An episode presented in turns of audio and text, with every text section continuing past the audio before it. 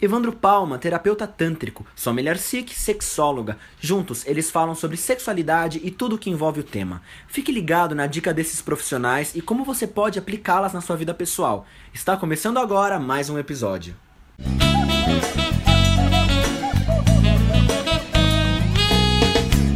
Oi, gente, tudo bom? Evandro Palma aqui, de volta no Além do Sexo, naquele formato diferente. A Sol não está aqui, a Sol está em férias e eu estou em pseudo-férias, ok? Demos uma palestra há um tempo atrás que surgiram várias perguntas. Continuando nessa linha, existe uma pergunta de um Tantra para homens. Tem uma explicação que eu achei legal que eu dei. Espero que vocês gostem. Acompanhe aí. Beijo, feliz ano novo! Para os homens, ah, também há o desenvolvimento do corpo, né, esse, esse, essa, essa ideia dessas etapas, como eu falei aqui também.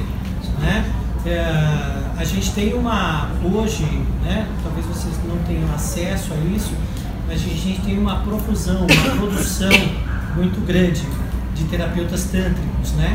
Então, né, no, no local que eu trabalho, que é o Centro Metamorfose, né? São quatro turmas no ano, cada turma tem 80 pessoas, bastante gente.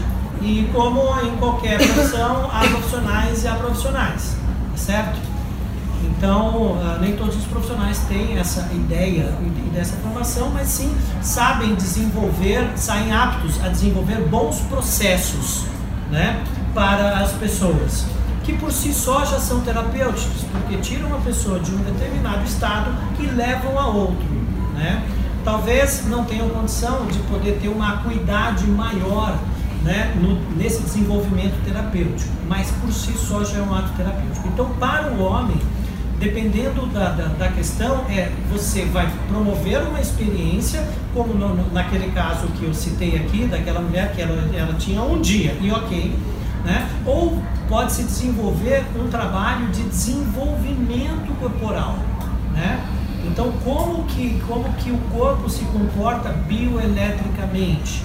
Então, nisso, normalmente aquilo que a gente está acostumado com o orgasmo masculino.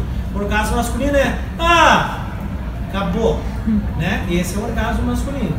E o homem tem a possibilidade, com acesso a isso, de, de desenvolver uma capacidade orgástica muito grande.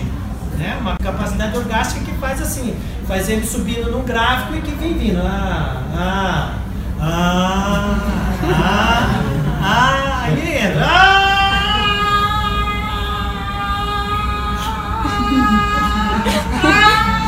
E assim e a mulher tá lá.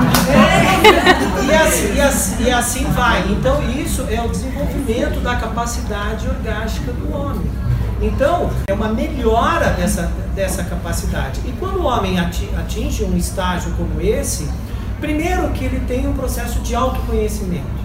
A visão que ele tem, se ele é heterossexual, a visão que ele tem da mulher deveria mudar por si só, né? Então eu acho que eu diria que o, trabalho tântrico para os homens, de uma certa forma, é uma formação para o homem, né? É uma formação para o homem. Gente, se você gostou, compartilhe, curta, envie para algum amigo. Acho que essa a ideia de mudança de uma postura do homem é bem legal, tá bom? Beijo, até mais.